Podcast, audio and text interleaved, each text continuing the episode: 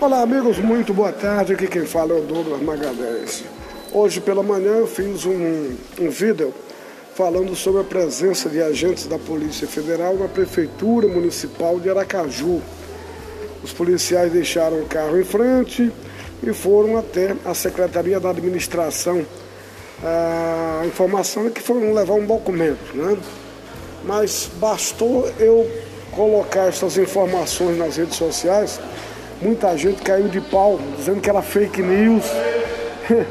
Aí agora a Polícia Federal sai com uma nota. Sai com uma nota dizendo que realmente esteve lá, foi pediu o afastamento do funcionário responsável pela licitação. Porque ele facilitou, ele passou informações preciosas para a empresa que ganhou. Bom, só quero deixar é, um recado para essas pessoas que vivem de atacar as informações. Eu tenho 43 anos na estrada trabalhando em comunicação. Não são vocês é, que vão jogar casca de banana em meu caminho, tá bom? Se não quer que a notícia seja divulgada, não deixe que o fato aconteça.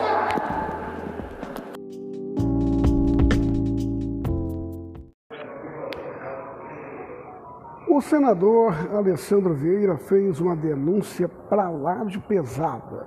Ontem, em um programa de rádio, ele disse que existe um gabinete do ódio dentro da Assembleia Legislativa. E qual a função deste gabinete do ódio? Seria o de reverberar fake news contra o seu mandato.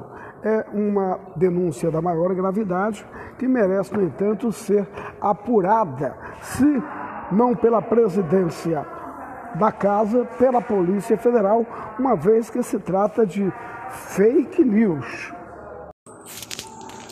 O senador Alessandro Vieira fez uma denúncia da maior gravidade numa entrevista a uma emissora de rádio de Aracaju.